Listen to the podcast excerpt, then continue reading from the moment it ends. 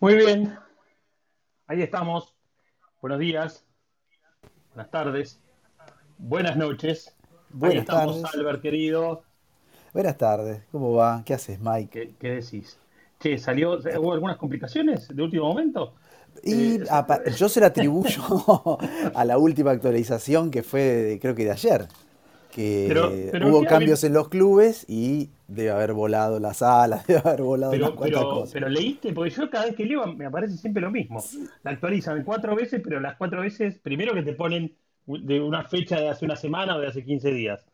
Y después no veo nunca nada nuevo más que lo último que leí las últimas veces. No sé, no sé, capaz que hubo algún esta, cambio. esta, esta vuelta La- sí decía que había cambios en los clubes, de, lo leí así muy rápido hace un ratito, eh, pero que ahora como que hay diferentes tipos de opciones que tienen los administradores para bajar salas creadas por otros, ya las notificaciones no van a llegarle a, los seguidores del club, sino que vos, eh, o sea, te van a llegar a vos cuando vos sigas a alguien que abrió una sala, pero eh, me parece que en líneas generales esto debe haber generado algún, algún inconveniente, alguna, alguna cosa que, que- borró la sala. Mira, y ahí en el apuro, ahí la había puesto con el candadito, ahí se lo saqué. Eh, bueno, a ver, les contamos que, que, eh, teníamos una sala programada, como dice Albert, se desprogramó inexplicablemente, quizás sea por lo que estaba contando Albert. Así que bueno, nos pusimos como a decir, bueno, armémosla rápidamente, así que estamos saliendo como de urgencia, por eso pusimos 605, pero estamos en Charlemos de Drones y otras Yerbas, una sala que estamos grabando, que es una sala de una hora, que después la metemos en Spotify el audio para el que tenga ganas de, de escucharla en otro momento, y que estamos dentro del Club de Drones en Español, ahí está la casita. Llevamos, a ver, espera, déjame sacar la cuenta. Eh, marzo, abril, mayo, junio, julio, agosto, septiembre. Siete meses al aire. Siete meses llevamos este, haciendo esta sala. Qué increíble, ¿no, Albert? Sí. Siete meses pasaron y el pescado sin vender. Es una cosa, bueno, es una cosa acordate, inexplicable. claro, vos acordate que el, el Clubhouse estuvo el año pasado en Estados Unidos, todo el año prácticamente, y recién como que nosotros nos, nos llegó el- los, los, los, no sé, los resabios o, los- o las, re- las repercusiones recién por febrero, donde empezó a entrar la gente de Latinoamérica. Sí, sí. puede pasar algo comimos, similar, nos comimos, nos comimos amague, nos un par comimos de sí. promesas. Que el 27 de marzo entra Android y esto, sí, sí, bueno, octubre, ¿Y qué pasó cuando entró no sé, Android? cuando llegó. No pasó nada, ah, no pasó nada, la verdad es esa. Mm, Sí, hubo, hubo gente no, que se cosa. sumó, pero la verdad que el- el- la explosión que hubo en febrero-marzo, eh, que después en abril fue la mitad y en mayo creo que fue el 10% de lo que fue eh, febrero-marzo, eh, no se volvió a dar nunca más. No, no, no. Bueno, ahí tenemos a nuestro primer Bueno, amigo que ha subido, al señor Pablo. Ah, no, se fue. ¿Te fuiste por abajo, Pablo? Justo cuando te voy a dar la palabra. Bueno, no importa. Bueno, ahí está Pablo, Miguel, Juan, está nuestro amigo Luis, está Joel, Jaime, Giuseppe. Eh, Giuseppe. Giuseppe sí, se está iniciando en, la- en el sí, Clubhouse. Mira, ¿eh? Ahí le aparece, el- le aparece el gorrito. le ¿Qué lo damos la bienvenida. A nuestro amigo y principal motor de esta sala, el señor Luis from. México. Luis, aplauso para Luis, querido amigo. Gracias. gracias. amigo. Si subió debe tener data fresca, ¿eh? No, No, no, no, está hecho, está hecho, no sé si, no sé si vos últimamente pudiste estar en redes sociales, pero Luis te clavó el otro día un videíto con el FPV, con el DJI de 3 minutos, 4, 5 creo que era. Le metió magia, ¿eh? El vuelo era ahí, pero le metió magia con After Effects, no sé, que mucha, mucha fantasía tenía. Sí, bueno, pues es que eh, tenía ganas, como te decía. La verdad es que a mí me gustó hacer la edición. Es algo que siempre he querido hacer. Obviamente no sé si me salió bien o no, pero por lo menos lo intenté y es algo que me está gustando. Y qué bueno que, que lo Mike. Espera, espera que tenemos a Pablo que está, está como loco ahí queriendo saludar. Hola, Pablo. Hola, ¿qué tal, caballeros? Muy buenas tardes desde Baja, México. Les mando un fuerte abrazo y un saludo. Ustedes le escucha, estaba hecho pelotas acá con la señal de internet. Pero Muy nomás bien. escucha, quería saludarlos. Muy buenas tardes a todos los que estén en esta sala. Desde México, un fuerte abrazo. Vamos que sí, un, tenés ahí un coterráneo. Luis también es de México, pero Luis está en otra parte. No sé qué parte se encuentra, yo estoy acá con frontera con Estados Unidos, en el área de Baja California. Aquí estoy a la escucha, compañeros, ya que siempre entro a la sala, pero por lo regular siempre ando ocupado. trabajo en una ambulancia, ya se imaginarán. Claro que sí, nos tenés que escuchar, entonces nos tenés que escuchar en Spotify. Para los momentos que estás llevando a un enfermo o un, un paciente, vas ¡puc! clavado con Spotify con la charla de Charlemos de Drones. Claro que sí, nuestro amigo Pablo, qué grande. Bueno, bien, está la escucha, Pablo, eso es bueno, ¿eh? Ambulanciero, mirá vos, qué bueno. Bueno, ahí se sumó Paul, nuestro amigo Paul from Ecuador, también está Carlos ahí con sus calaveras mexicanas que me encantan, y X, mirá, subió X, ahí está, X está ahí abajo. Mirá, a ver la foto de X, Baruch, ¿qué dice Baruch? Qué grande, Baruch.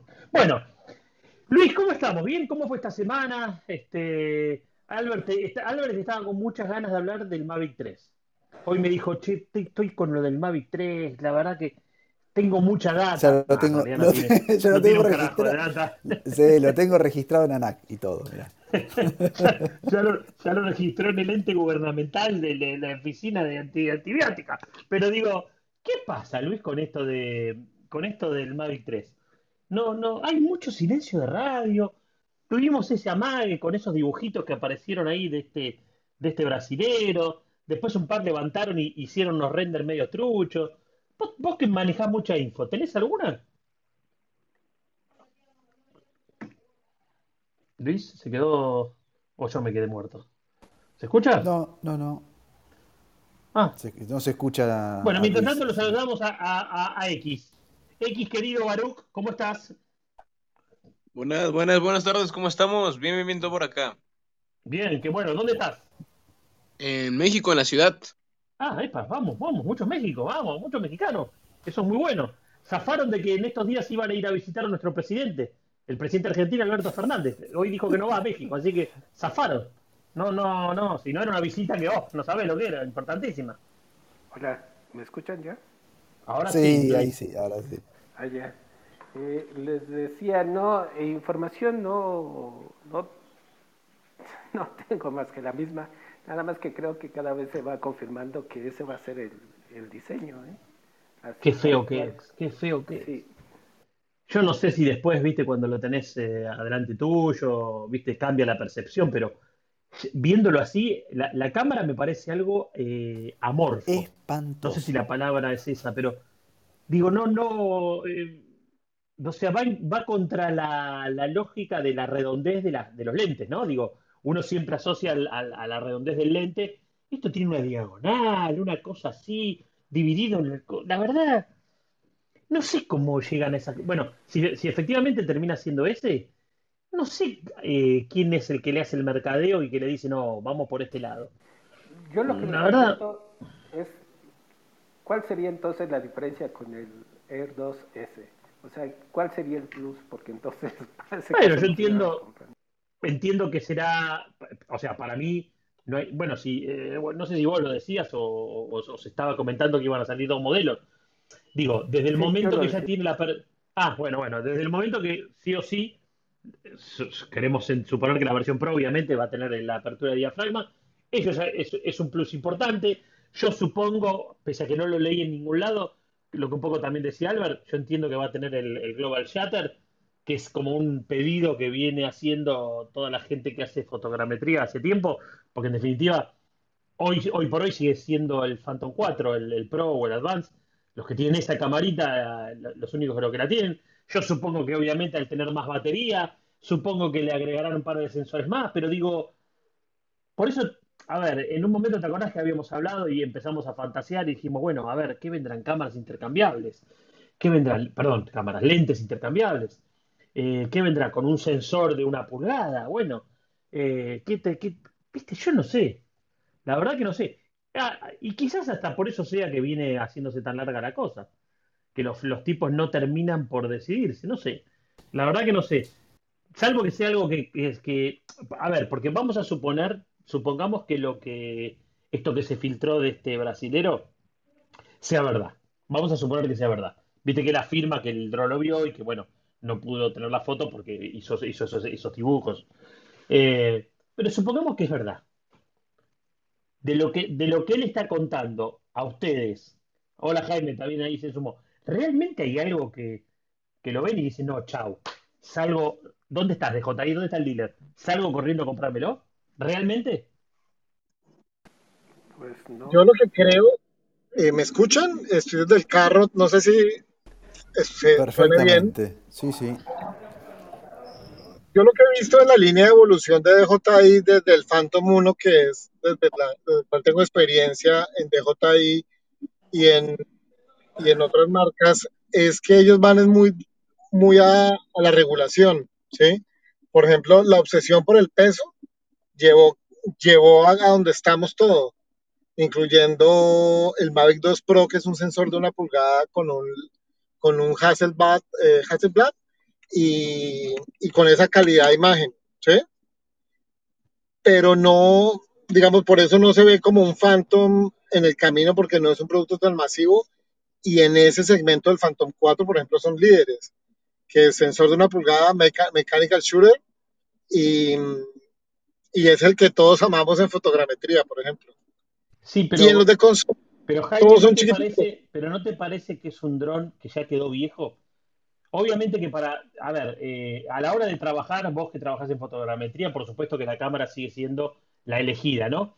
Y obviamente que, en definitiva, también pasa que hoy por hoy, al ser un dron que ya tiene los años que tiene, hay mucho repuesto en el mercado. Cuando vos tenés algún tipo de, de colisión, accidente, los repuestos son mucho más baratos y más fáciles de conseguir. Pero tiene una, es, es, es una tecnología vieja la que tiene. O sea, no, bueno, yo qué sé, capaz que, claro, desde el punto de vista, yo no hago fotogrametría, no, no es, no es que me dedico a eso. Entonces, digamos, mi, mi, mi punto de vista quizás sea un poco subjetivo. A lo mejor, claro, ustedes que se dedican a eso, les encantaría, no sé, digo, vos sería un dron que, que lo seguirías usando, o sea, indefinido, o sea, no, no, eh, por- si es por vos, seguís contento y no tenés ningún problema en seguir usando ese dron. Pues es que allá, allá es donde yo voy. Ellos digamos que tienen un sector marcado eh, corporativo que, que no es, digamos, el foco de estos, de estos grupos, de este grupo, pero en el sector comercial, en el sector consumo, lo que uno ve es que ellos van es como la, con la legislación, digamos, jugar a, a estar abajo de los límites para no, para no tener que complicar a los usuarios en más servicios, aunque ya también la legislación se adaptó a esas, a esos cambios que ellos hicieron y todo finalmente tiene que estar ahí y reportarse y hacerlos eh, y, y cumplir con la legislación. Pero lo que, lo que yo he visto es que, que mm, a ellos no les interesa el tema de Phantom porque antes era, la- esa, era la, esa era la línea de consumo. Y cuando yo hablo de consumo, hablo de los drones, digamos, para, para utilizar en cosas pequeñas, en bodas, en, en, en- en trabajos, digamos, de menor envergadura, pero igual que quieren mucha calidad. Y ahí entonces empezaron a pasar al Mavic, ¿sí? Incluyendo el Mavic Enterprise. Entonces, si uno ve, todo tiraron fue a minimizar el tamaño y ya, y ya llegaron a un punto en el que, en el que lo único que, en lo que pueden jugar es en, digamos, eh, ahora les obligaron a que tenían que tener identificación remota, remote ID, entonces ya todos lo tienen, pero entonces van saliendo con esos cambios, pero nada sustancial, ¿me entiendes? O sea, nada de una innovación, digamos, sensores o algo así.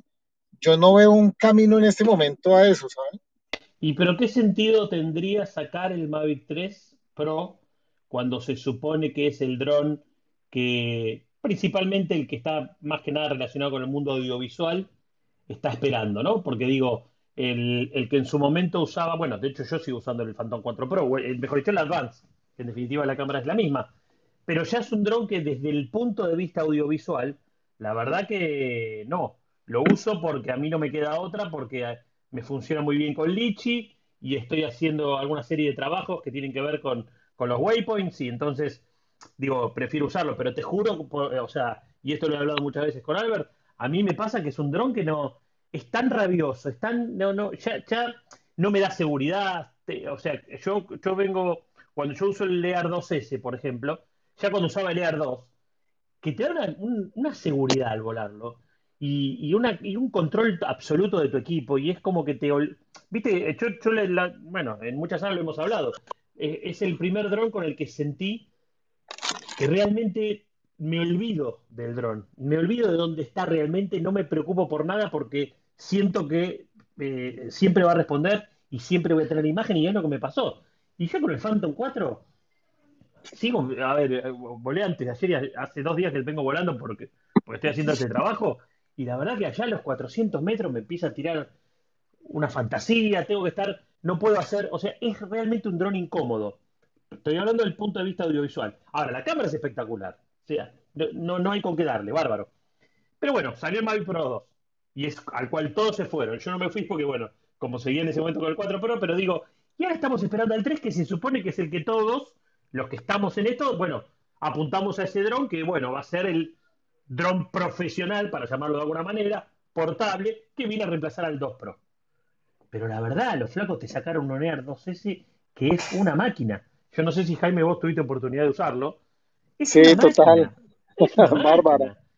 Es una máquina y es hiper portable, súper confiable.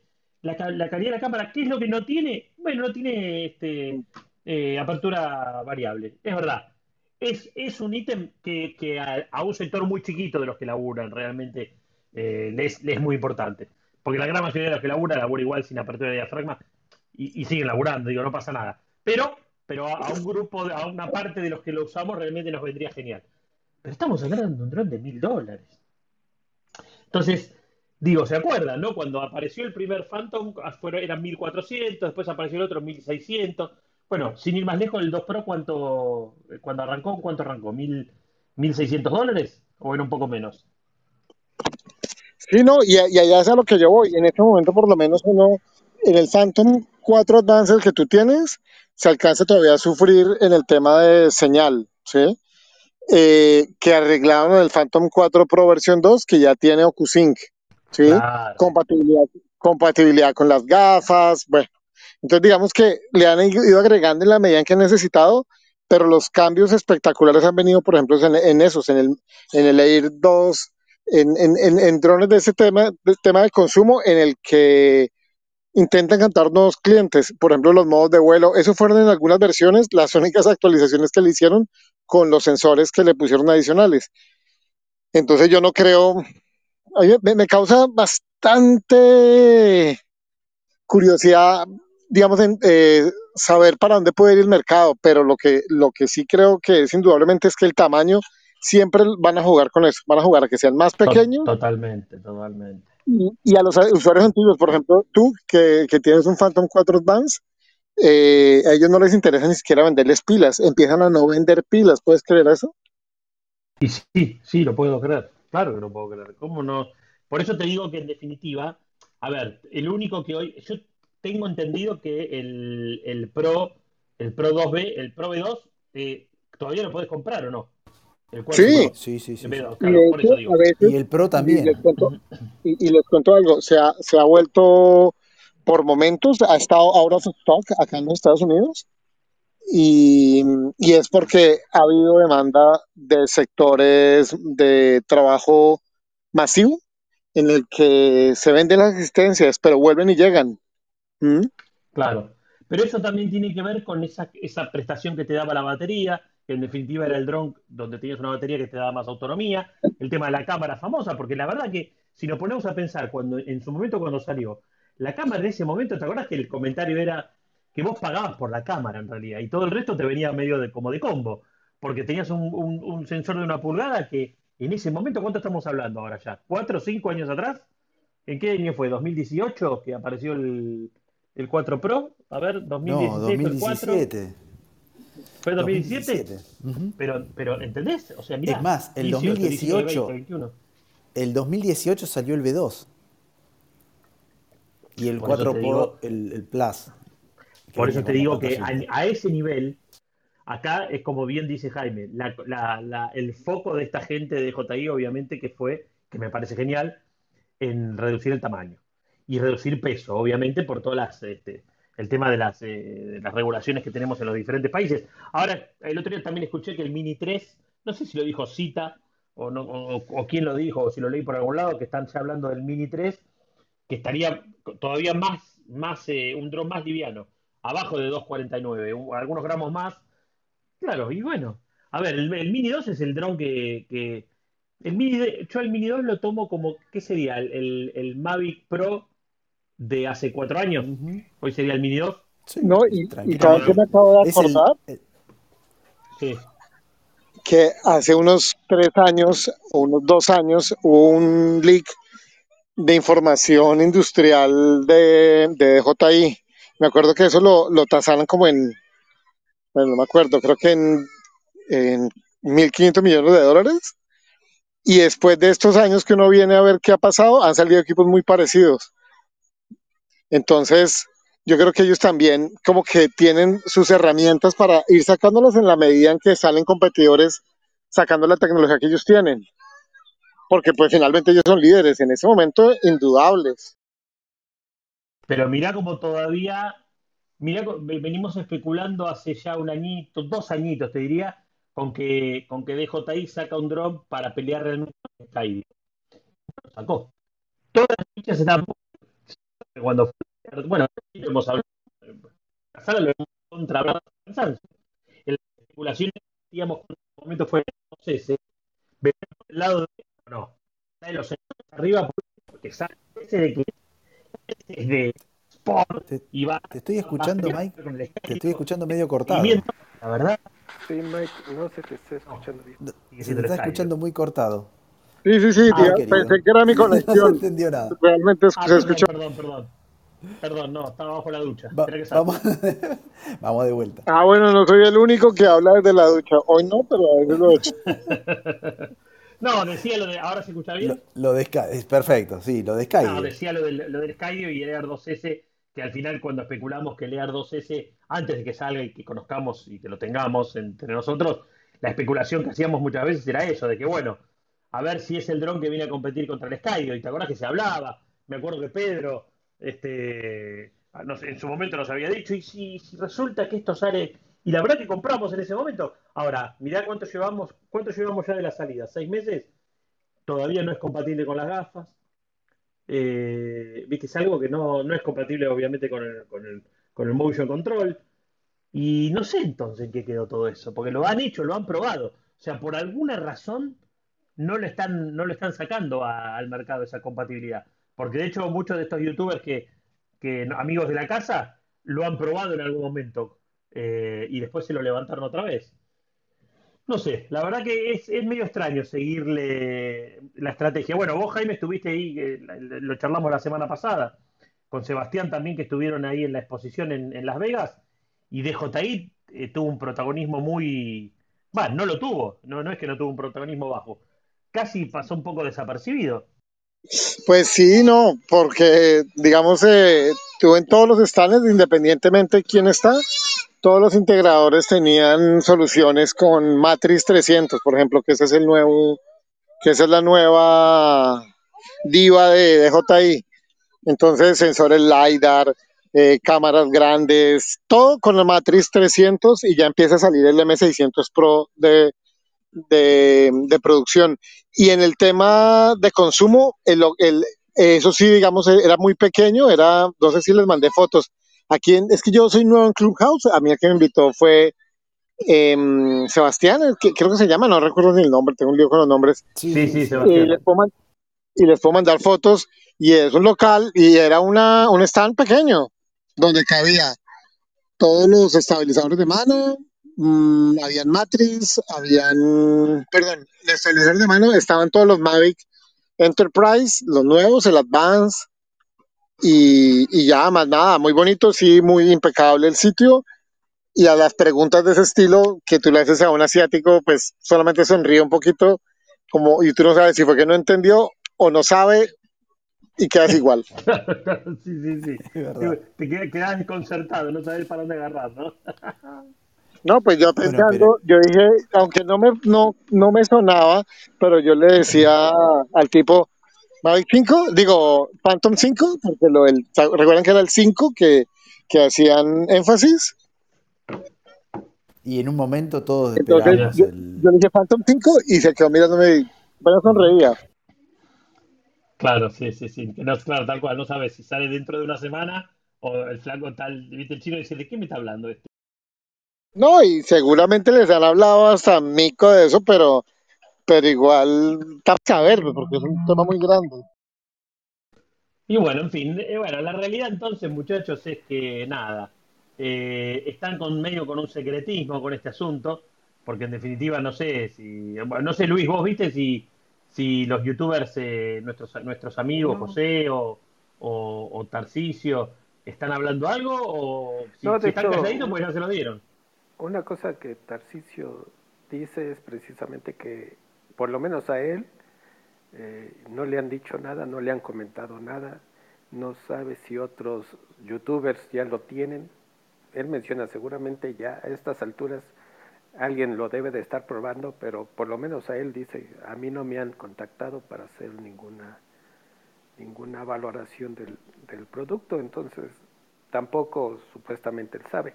Yo creo que aquí el problema es que nosotros como clientes, vamos a decirlo así, nos creamos unas expectativas que en realidad en ningún momento o no había ningún motivo por el cual las teníamos que haber creado.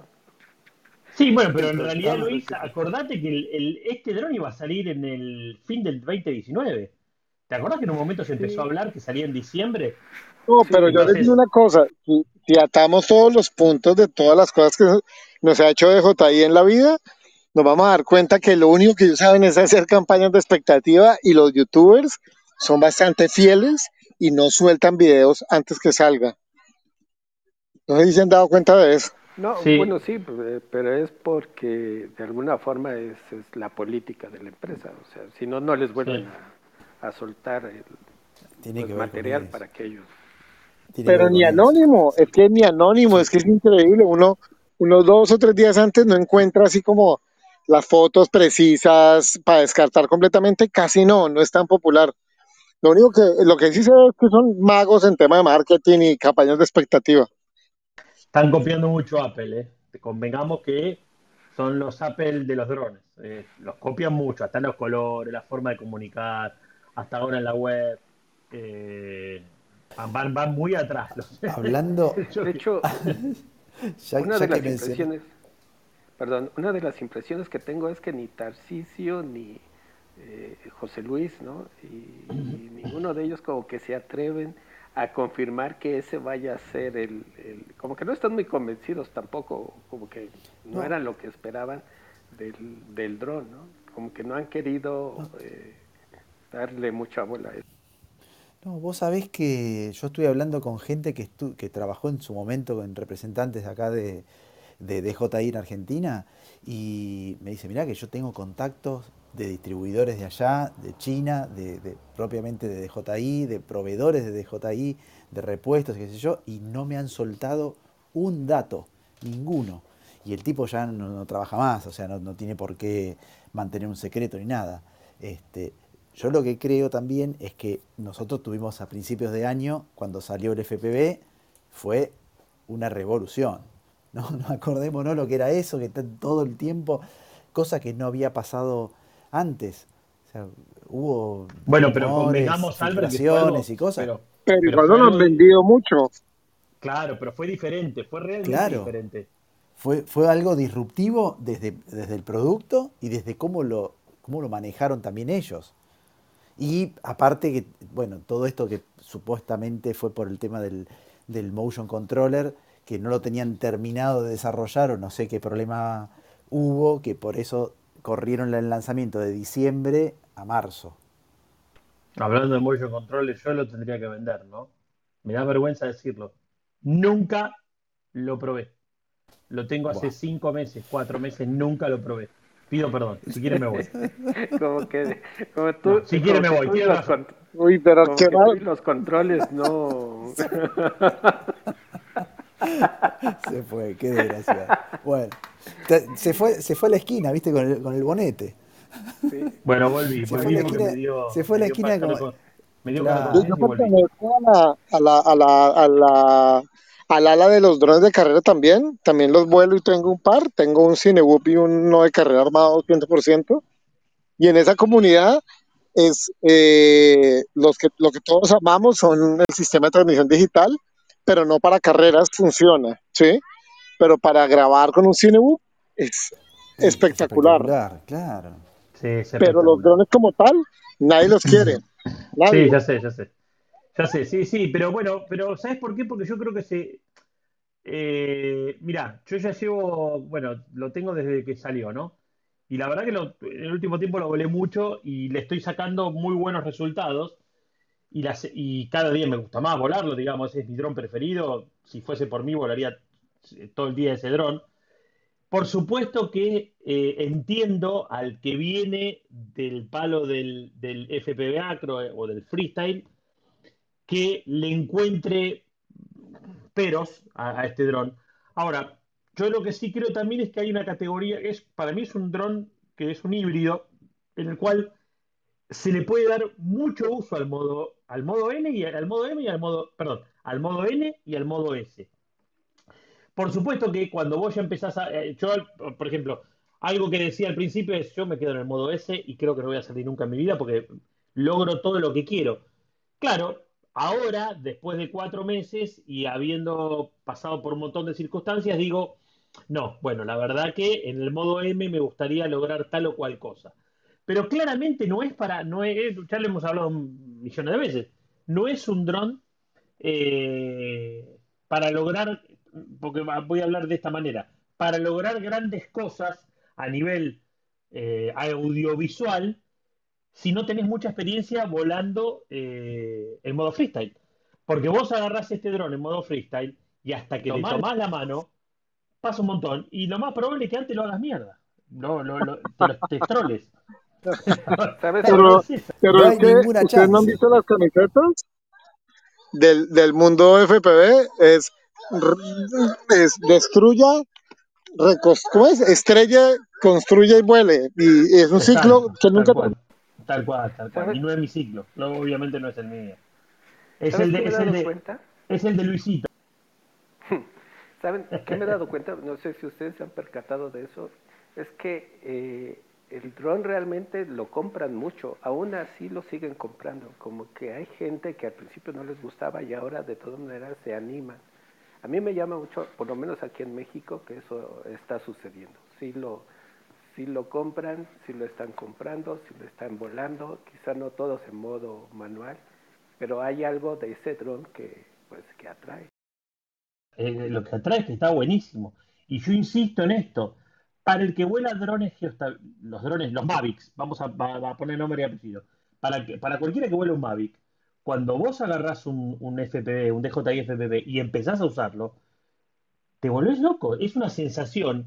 A ver, es, eh, vuelvo a insistir, hasta usándolo, que en eso yo compro lo que me vendió DJI. O sea, cuando a mí DJI me, me, dio el primer aviso, el primer comercial que sacaron, que estaba buenísimo, ellos te explicaban, vos con el modo eh, N, vos vas a poder hacer videos onda Cinebook. Y es tal cual. Con el video N, lo que pasa es que, claro, al no tener la velocidad que tenés con el S, pero para muchas circunstancias necesitas el modo N. Es súper fluido el movimiento. eh, realmente se consiguen cosas muy buenas. Lo que pasa es que tenés que acostumbrarte a volarlo. Y el gran problema que tenemos acá, volvemos a lo mismo de hace un, un par de renglones, es cómo haces para no ponértela. Entonces es muy difícil cuando vos querés arriesgar en alguna toma, no ponértela. Es casi imposible.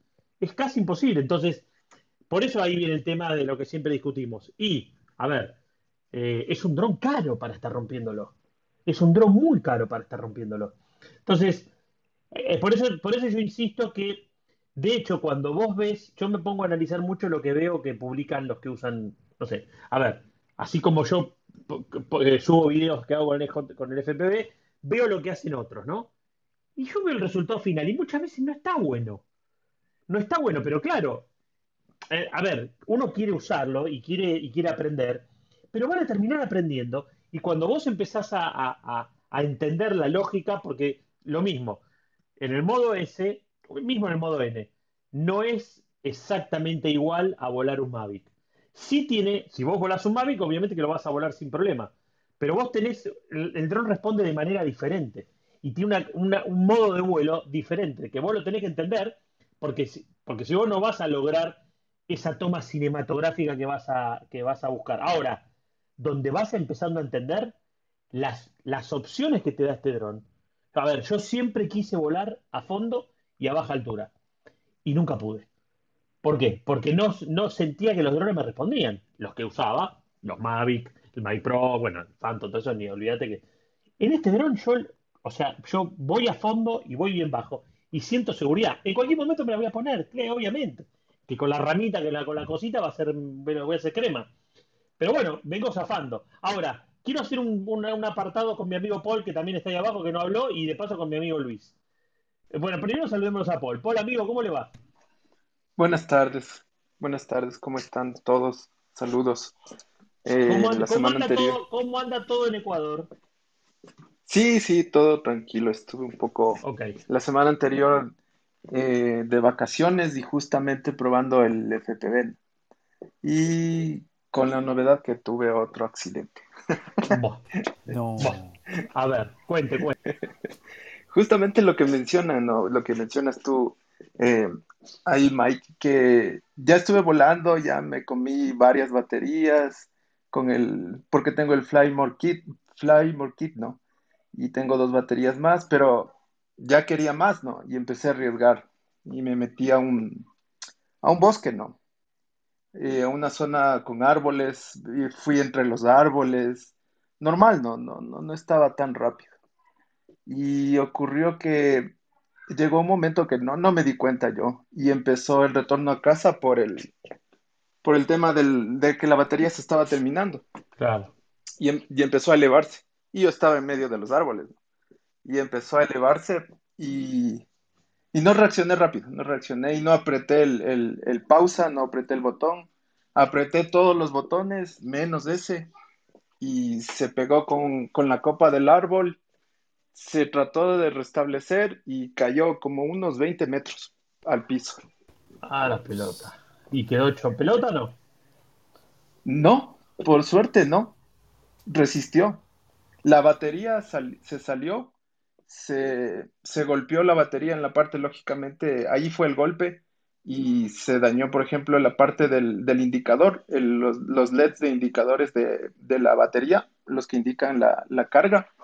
se dañó, la batería se, se deformó un poco, pero solo esa parte, ¿no? No en sí las, las, las celdas como tal de la batería. La batería igual le probé y funciona, no me arriesgo a volar con esa, ¿no? Pero en sí el daño fue ese y el conector que está pegado a la batería también, yo le desarmé al dron, ¿no? Porque quería ver si estaba algo más, estaba intacto, la carcasa estaba bien, solo fue el golpe en la batería y sí vi que se hundió un poco el conector donde va la batería. Y al desarmarle encontré que sí, sí estaba, estaba eh, fisurado ese conector. Ese conector está fisurado en la zona donde va el, el tornillo. Entonces le acomodé un poco, apliqué un poco de goma instantánea y, y le solucioné. ¿Y ya está volando de nuevo o no? Sí, sí, sí. O sea, el daño Ah, muy fue bien. mínimo para el tema, el golpe que se pegó, ¿no? Fueron 20 metros que cayó. ¿Y, pero ¿y 20 cayó sobre qué? ¿Cayó sobre pasto, Sobre- sobre, tierra, sobre eh, eso que es larga en el bosque, que son como pedacitos de madera, o sobre qué? Sí, cayó sobre una zona que hay eh, piedras, ¿no? Pero piedras pequeñas, ¿no? Una zona con piedras bastante pequeñas. Pero la, ca- piso- la cámara piso era, duro. A la cámara no le pegó nada. No, no, no se pegó en la Qué cámara. bueno. Netamente Qué el bueno. golpe fue en la batería. Ese fue el, el golpe ahí. ¿Y te quedaste Sí, medio no. medio? ¿Te quedaste medio traumado o no? Oh, sí. Yo estaba como a unos, como a unos 30 metros del dron, ¿no? Y personas que estaban cerca del dron empezaron a gritar, ¿no? Porque vieron que se cayó. Entonces yo escuché eh, que ya lo levantaron, ¿no? Porque alguien lo cogió. Y dijeron, se rompió. Y nadie dijo, sí se rompió o no se rompió, ¿no? Entonces ahí me di cuenta que no, no le pasó mayor cosa, ¿no? Pero sí en realidad fue la, la batería más que todo. Sí funciona, pero no me arriesgo a volar con la batería. Claro. Pero resistió el golpe. Y Igual 20 Bueno, ahí- metros es bastante. Sí, es bastante, era 20 metros.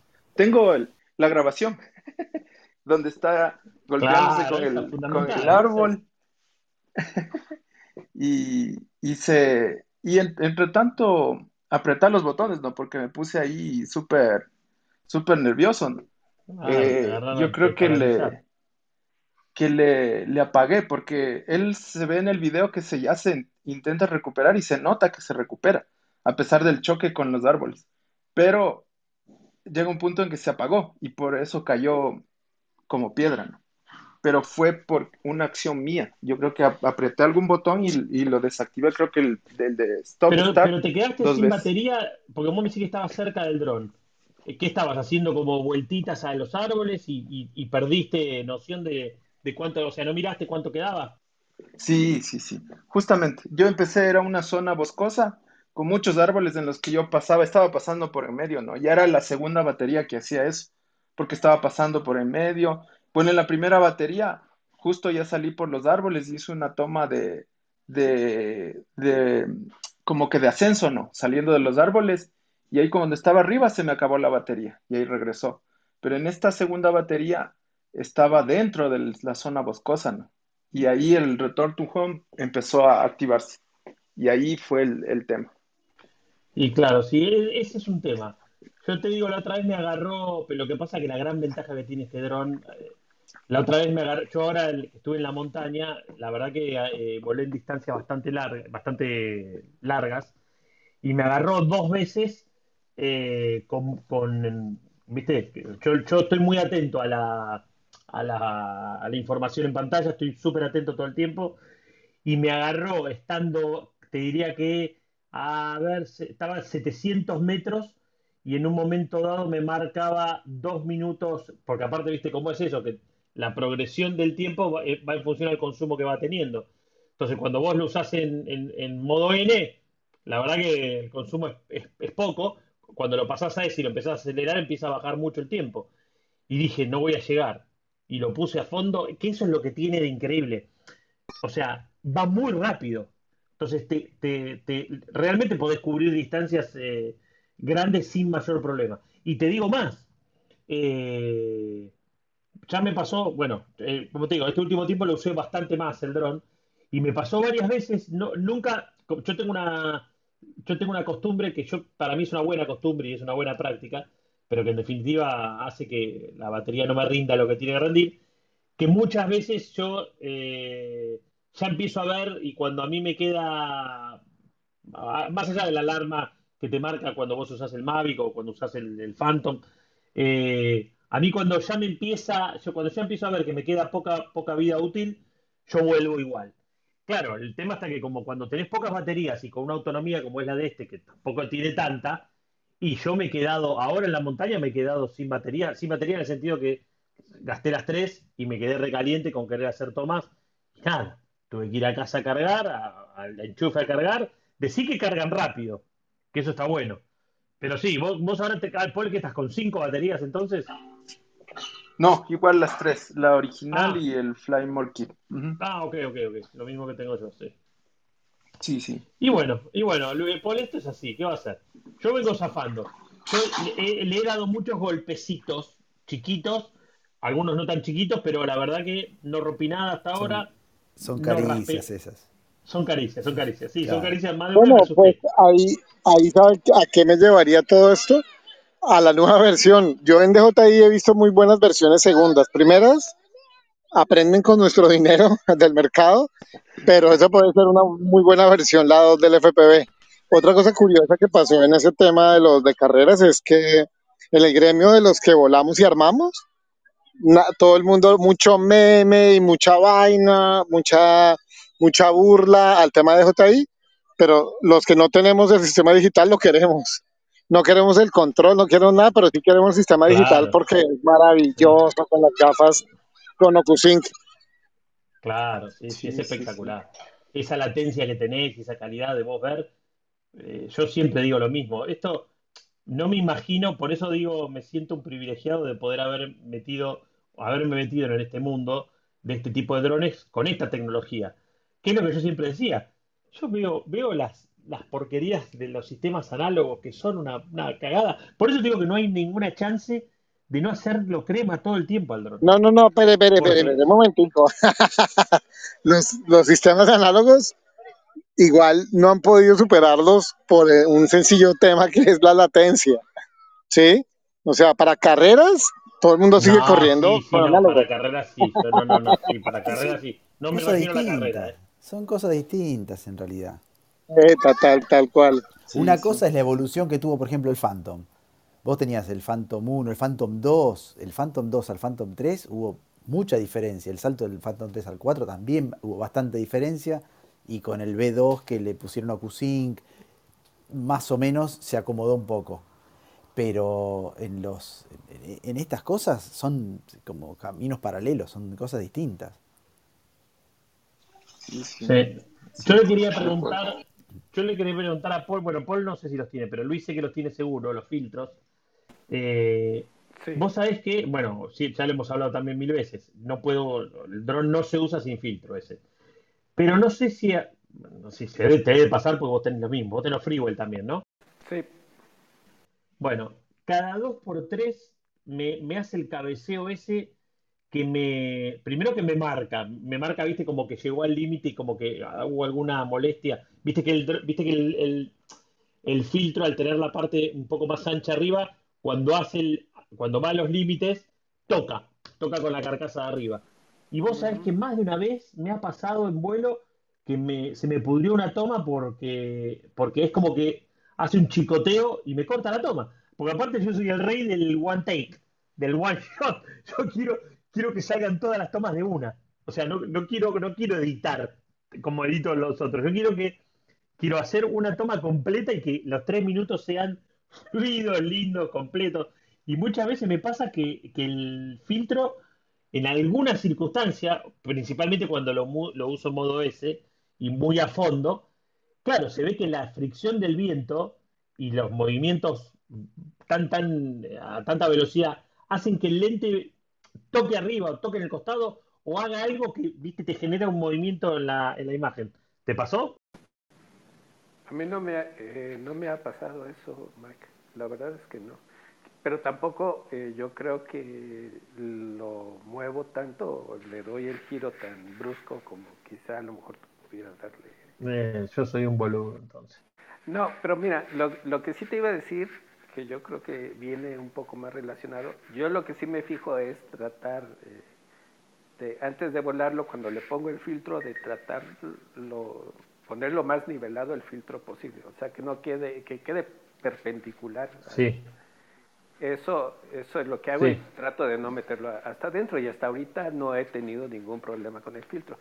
No me gustan los filtros, eso sí te voy a decir, porque eh, por lo menos los míos sí le meten unas manchas a la, a la toma. O sea, sí se ve el cambio de, de tonalidad en, en, en diferentes áreas del, del filtro y eso Ah, mira. no me gusta mucho. ¿eh? No, sabes que yo no, al contrario, ¿eh? es impresionante. Las veces, mira, lo usé, dos o tres veces lo usé sin filtro y no me acuerdo por qué. Eh, creo que no porque la, porque la luz no daba, o sea, la diferencia que siento es, es impresionante. Es como que, es que no, es como que no, bueno, yo lo digo desde el principio, para mí es un dron que no se puede usar sin filtro. ¿eh? No, Bueno, y vos, viste que vos, vos me hablabas del, de, del de 32 no te alcanzaba, te digo que el de 32 lo usé en la nieve y me alcanzó, ¿eh? Sí, Al bueno, límite, Ajá, ok. Sí, pero sí, te digo que a mí esa es la parte que, que me llama la atención. Y sí le mete un color medio verduzco. Es que sí lo he visto, ahora que he estado editando precisamente los videos, sí me doy cuenta de que sí, eh, por lo menos, no sé si sea nada más una cuestión de los míos, eh, como que sí no tienen buena calidad. De hecho, una de las cosas que estaba pensando es tratar de adquirir unos Polar Pro para ver si... decime, pero lo estás usando en Destiny Live, ¿no? Eh, sí, Eh, qué raro. Sí, yo, yo la verdad que no, no, eso no, lo- no me di cuenta. sí, bueno, de andás hecho, a ver. Fíjate, cuando lo pones en una... ah, eh, de hecho, yo me doy mucho cuenta antes de volar. Pues ya ves que lo enciendes y en el momento que enciendes empieza a grabar. Bueno, ahí en el área donde generalmente lo pongo, ya cuando veo el video en la computadora, veo las diferentes tonalidades del, del filtro.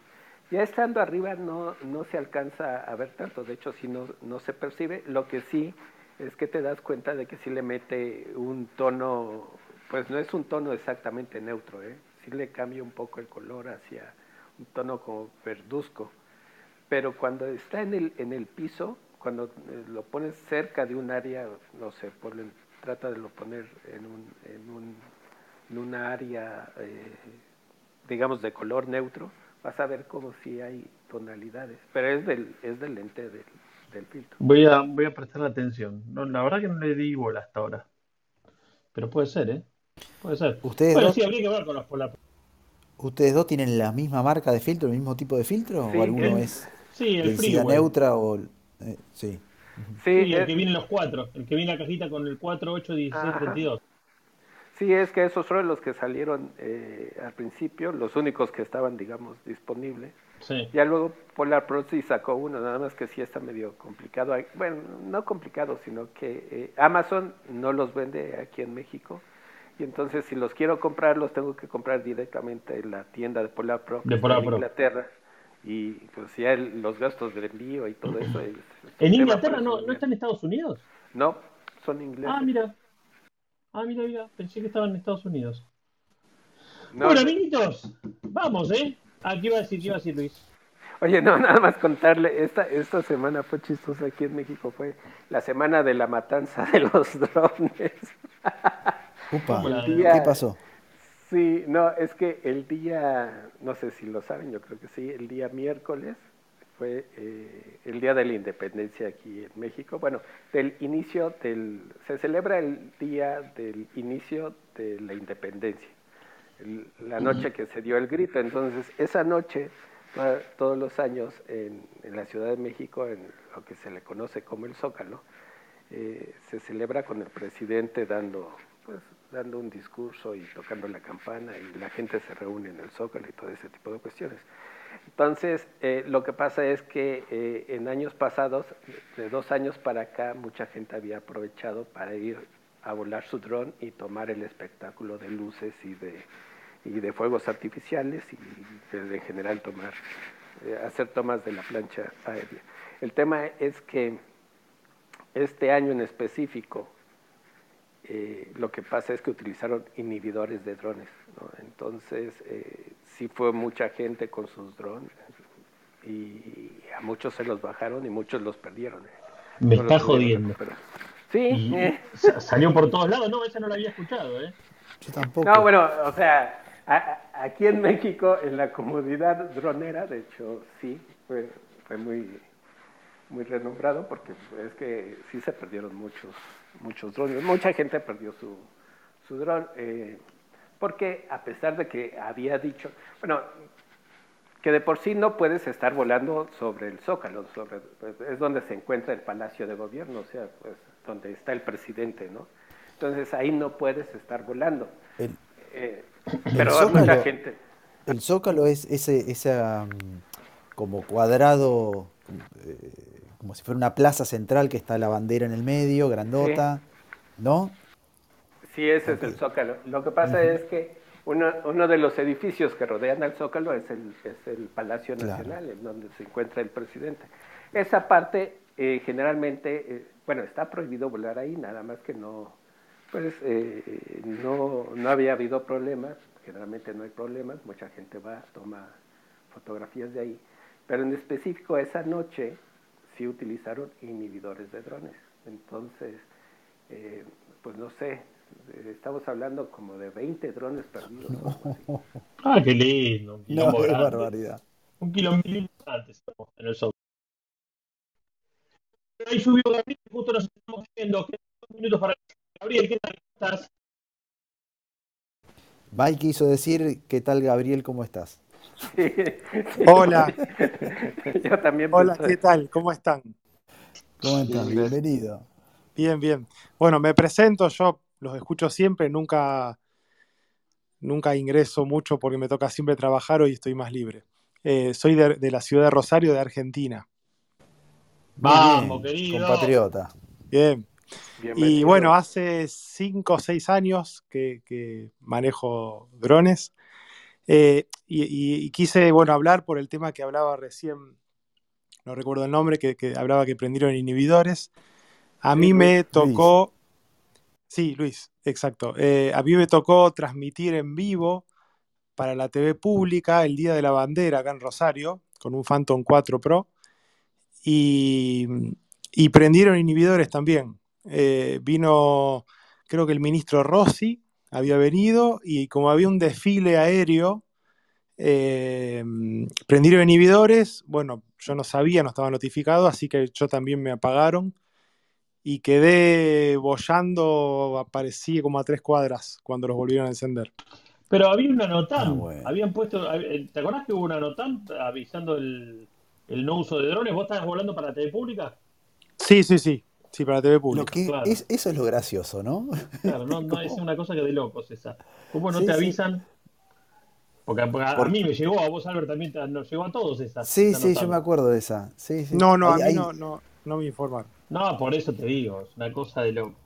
Una Bueno, cosa de loco, a veces- aparte se supone que, que si estás volando para la TV, TV pública, a ver, son los que primero tendrían que, que estar al tanto de eso. Sí, Qué sí, sí, sí. gracioso, qué gracioso. Y justamente había mucha neblina eh, ese día eh, y bueno, cuando encienden los inhibidores, a mí me cortas, yo estaba en el aire, me corta directamente el satélite, no tenía forma de visualizar el dron y apareció, bueno, a dos cuadras más o menos cuando lo volvieron a conectar y ahí lo traje. Pues yo estaba volando prácticamente, eh, a ver, lo, lo elevé un poco a unos 50 metros para que no vaya a pegar contra nada.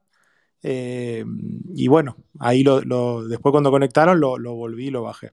O sea que fue unos pocos minutos, porque... Sí, sí, sí, poquitos Claro. minutos, sí, sí, sí. Por suerte lo tenía entre la neblina y los controles más o menos sabía eh, por dónde podía estar. Pero bueno, eh, Bueno, no fue una experiencia lo más. ideal. Una Sí, experiencia sí, más, sí, una mancha exacto. más al tigre. Unos minutitos cortando clavos. Sí, sí, Ahí, para, para vos- transpirar. claro. No, además si estás en el aire, porque vos decís, me van a putear a Igualmente, mí, no, no, al no, al no tener ¿no? imagen, yo estaba justo en el medio del banco de la neblina, así que no me poncharon en ningún momento porque no se veía nada. Pero bueno, eh, fue una experiencia, Sí, me eh, imagino. sí, para Y una pregunta, y, y no les hacía, los inhibidores de señal, los que digamos son más, eh, en el tema de inhibidores de señal, los que son más populares, digamos, los más económicos y más viables, eh, lo único que hacen es bloquear, bueno, lo único no, pero bloquean todas las señales, pero no las de GPS. Solamente unos es- muy especiales eh, también le tiran a, a que falle tu recepción de GPS en el dron y ahí sí no hay RTH nada. ¿No les hizo RTH los drones? No, eh, y eso es lo que iba a comentar. En este caso ese, ese fue el problema, porque si, si hubieran hecho el return to home, pues hubieran recuperado los drones. El tema es que los inhibidores, al parecer que utilizaron, eh, sí, eh, hasta la parte de GPS inhibieron que el dron entra en modo vuelo ATI y empieza a descender. Entonces, ya no sabes dónde desciende, ¿no? Y como hay Sí. varios edificios en O los se, alrededores, pues puede caer. o se lo lleva el viento. Sí, igual convengamos que como método, pero Luis, como método muy seguro no es. Porque si vas a bajar un dron y te baja en un lugar que no tiene que bajar, como la cabeza de una persona o algo, te, te la regalo. Está bien que se supone que va, a ver, va a ir bajando despacio y que se supone que no está cayendo tipo en caída libre, pero igual. eh, Sí, pero no es, sé cómo están es algo No, más y- idea- para amedrentar que otra cosa, ¿no? Me Sí, parece esa, esa parte lo entiendo, nada más que, bueno, así fue. así, así se dieron las cosas. De hecho, lo, lo, lo peor, bueno, no lo peor, al día siguiente, todo, eh, después de esa noche del 15, eh, al día siguiente se celebra un desfile mi- eh, militar. Ahí sí, hasta DJI México y a todo mundo advirtió que no se podía volar en ninguna zona de la Ciudad de México, que ese día de 9 de la mañana, eh, de 9 de la mañana a 2 de la tarde no se podían volar drones. Y aún así, créeme Mike, hubo gente que fue y los voló encima del desfile militar. El, el tema con el desfile militar es que luego también pasan aviones, y, y ahora sí pasan aviones a baja altura, aviones militares, ¿no? Haciendo, el- haciendo la revista.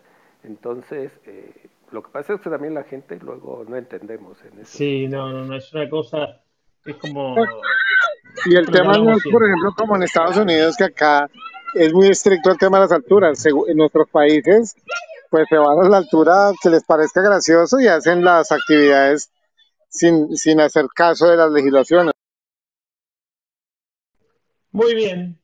Bueno, Carlos subió, lo saludamos a Carlos y nos tomamos el buque. Carlos, ¿cómo estás? Buenas tardes. Hola, ¿qué tal? ¿Cómo están? Hace mucho no entraba.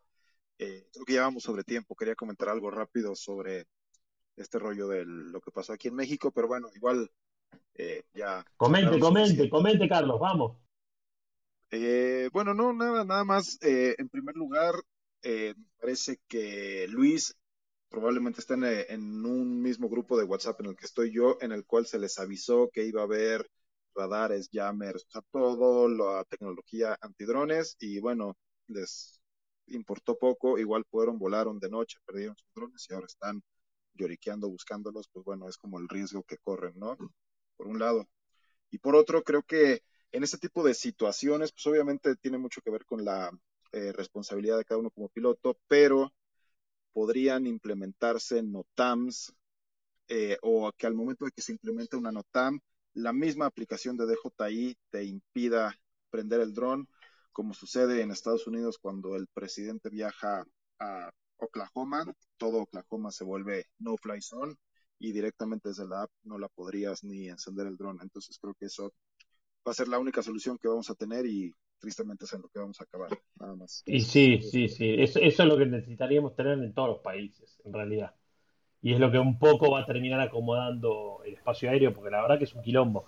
Porque en general, viste, es la típica, el, el, o el que hace ese vuelo recreativo que que no le importa nada. A mí yo, viste, bueno, ya a esta altura del partido me digo que ya me calmé, no me quiero seguir peleando en redes, ni en grupo, ni en nada, pero hay cosas que me hacen calentar de una manera, porque digo, pero flaco, ya tenés que darte cuenta, hasta, hasta por el escarnio de la misma comunidad que utiliza los drones, que te das cuenta que eso no va.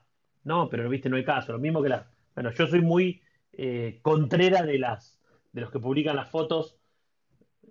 Sí, fotos más que video, pero de las canchas de fútbol viste que estás en la toma cenital con el estadio lleno y digo, pero loco, pará. Si sabes que está recontra hiper prohibido, porque no, a esta altura del partido ya, si estás haciendo ese tipo de tomas, ya no podés saber, o sea, no podés no saber que son tomas prohibidas. Pero bueno, así estamos, amigos. este, hay, para que, hay que seguir difundiendo. Sí, sí, pero para mí igual son dos caminos paralelos. Uno está el tema este de, de la conciencia de cada uno y otro también está el tema de las legislaciones, porque eh, a esta altura que me digas que tenés que pedir un permiso de vuelo siete días antes, dale, dale. pero eso, pero eso porque hay cosas que son imposibles. Claro, bueno, no, pero, pero, pero en Estados Unidos también hay, ciertos permisos para ciertos lugares que te requieren muchos días de anticipación para hacer el pedido. O sea, debería haber ya a esta altura, está todo digitalizado, todo, todos los logs subidos a la nube de DJI o del que sea, este, ya todos saben quién está volando. O sea, si vos, vos decís, bueno, yo de JI me voy a fijar a ver quién está volando y si tiene autorización para volar. Sabe perfectamente. Porque está todo, todo para poder volar vos tenés que estar logueado con tu cuenta. Entonces, este, me parece que no es tan, no, debería ser tan complicado. Porque vos después tenés estas situaciones que vos te encontrás con que usan inhibidores que por ahí termina generando un problema peor que si el dron seguía volando. Porque te, bajan un dron de noche, está bien que está mal, yo estoy de acuerdo con eso, está mal, la gente debería tener la conciencia necesaria para operar de forma segura y dentro de la normativa, pero la normativa también tiene que acompañar y después la ejecución de la normativa tiene que acompañar. Porque vos decís, este, yo conozco gente que ha volado con permiso, con, con, la autorización de la EANA, todo en Plaza de Mayo, y desde casa de gobierno vieron que estaba volando un dron, como no sabían, se lo bajaron y se lo pegaron, se la pegaron contra el, o sea, al, usar el, inhibidor, el dron perdió el control, queda en modo ATI, se lo llevó el viento y se la pegó contra la casa de gobierno. Es una locura. ¿Por qué? Porque no le avisaron, o sea, a mí me, a mí me ha pasado que vos pedís una autorización para un lugar, llegás, tenés ocho drones volando, llamás a Ana, che, escúchame, hay ocho drones volando, vos no me avisaste que había otras autorizaciones. Ah, no, yo tengo dos nada más pedidas. Bueno, entonces tenés seis tipos que están volando mal. O el mismo en partidos de fútbol. Esos eventos que, generalmente hay muchos que tienen ganas de ir y qué sé yo.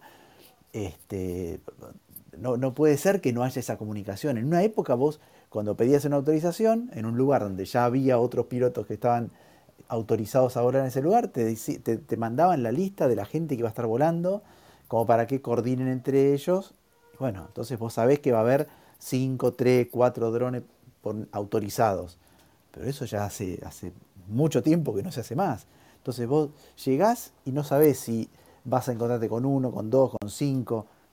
En general, por eso lo que ya es no, noticias, televisión me, y eso, eso no lo ninguno hago. vuela con, per, con no, permiso. Me hincha las bolas. Eso me hincha las bolas. ¿Ves? Me hace recalentar. Esa cosa.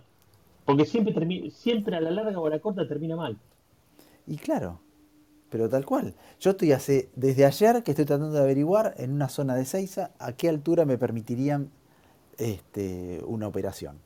Está bien, está pegado al aeropuerto de Seiza, pero decime, me van a dar 25 metros, 30 metros, 35 metros, 43 metros. ¿Cuánto me vas a dar? No. No sé.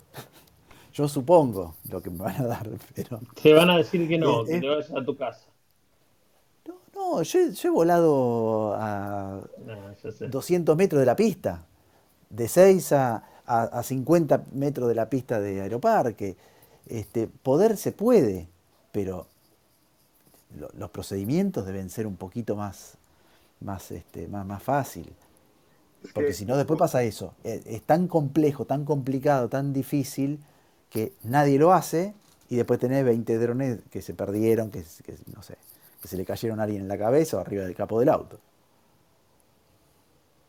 Bueno, yo estoy de acuerdo en lo que comentan, ¿no? El, el usar inhibidores, al final de cuentas, en un evento masivo como fue lo de ayer aquí en la Ciudad de México, no es la solución porque, en primer lugar, hay mucha gente de noche.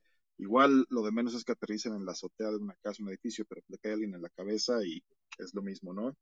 Y por eso creo que la solución que va a tener o que a la cual vamos a llegar es que el gobierno o la autoridad o quien sea, al momento de emitir una NOTAM, le va a mandar la notificación a DJI y DJI va a convertir 10 kilómetros alrededor del Zócalo en un no-fly zone o alrededor del partido de fútbol o de lo que sea, y pues nos van a acabar restringiendo.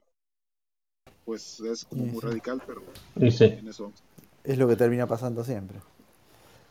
Bueno, amigos, Ah, ¿no- ¿sabes qué? Quería, quería hacer un, un mínimo comentario. Por supuesto, hoy, claro que sí. Hoy tuve la oportunidad de volar el Mavic Air 2 con el Smart Controller. Me encantó. Me encantó. Un Era 10, una un muy, 10. linda, sí, muy linda experiencia. La verdad Bueno, que lo- eh, me ahora parece que lo voy a en seguir cualquier, usando. momento, en cualquier momento sale el Smart Controller 3, ¿no? O el 2. Eh, no, se supone que Ah. con el Mavic, Mavic eh, 3 sale eh, Exacto. la nueva versión del Smart Control. Exacto. Que debería tener una nueva versión también de OcuSync. De OcuSync, sí, ya debe de soportar la de OcuSync 3.0. OcuSync 3. Yo no sé qué puede tener un Ocusin nuevo, es espectacular la versión que hay, es bárbara. Sí, te van, a, te van a decir 15 kilómetros. Que no, no- no- yo Sí, no sé. ya el OcuSync 2 está buenísimo. Sí, la verdad que ha cambiado todo eso. Bueno, amigos, ha, ha sido todo por hoy. Este, gracias por haber estado. Gracias, Albert, Luis, obviamente Jaime, Paul, Gabriel, Carlos. Más abajo está Miguel, está Navid, amigo Rubén, querido, Rubén Drones, que tiene su canal de YouTube. Vamos, Rubén. Eh, Joe, Giuseppe y Joe. Gracias. Esto fue Charlemos de Drones y Yerbas. Es una sala que hacemos todos los viernes a las 6 de la tarde, hora de Argentina. Estamos en esta sala desde el primero de febrero de este año. O sea, llevamos siete meses impresionante. Clubhouse entra en una debacle o no, no lo sabemos. Hay como un decaimiento general, pero nosotros seguimos firme como rulo de estatua. Así que muchas gracias. Eh, y seguramente los que no estén siguiendo al club tienen la oportunidad de hacerlo. A Joel le digo que, y a Joel que no los vi en el club, ahí clica en la casita y a seguir. Y acuérdense que estamos en, con nuestro grupo de Telegram, que es el grupo es Drones en Español. Es muy fácil. ¿Algo para agregar o le mandamos un en-room? Eh, no, no, no, solo una, un- una pequeña cosa ahí, que producto de, este, de esta cosa que me pasó, eh, en mi país es muy complicado el tema del, bueno, el, car, el Carrier Fraser, no hay ningún dealer de, de DJI aquí. Encontré una página en la que existen todos los repuestos del DJI FPV, se llama Cloud City Drones. Están Eh, todos, Perdón, en todos, el Telegram, en el Telegram, Paul, lo metes así lo copiamos todo. Sí, están todos, todos los repuestos, todo, absolutamente todas las partes, de las gafas, del control, del drone, todos, venden todas las partes. Bueno, pero muchas gracias, Paul. Bueno, buena tarde a todos, que la pasen bien. Gracias Igual, y chau gracias. a, a Navid que ahí acaba de subir. Bueno, hola Navid. Hola. y- Hola. decir adiós. Hola, ¿qué tal? Mucho gusto. Bueno, contento por la experiencia que, que estoy escuchando de- cada viernes y bueno, contarles que mañana, bueno, ya comienza, comienza la parte final para rendir el examen de ANAC. Así que bueno, mañana el preexamen y después ya vendrá en octubre el examen final. Así que bueno, un poco nervioso y un poco asustado también. Ah, tranquilo, tranquilo. A romperla toda. Dale, gente, muchas gracias y nos vemos el viernes que viene. Dale, Mucha dale. suerte y nos El contás. viernes a las 6 de la tarde nos encontramos acá. Gracias. Esto ha sido Charlemos Drones y otras yerbas. Y nos encontramos la semana que viene. Adiós. En Room. Semana.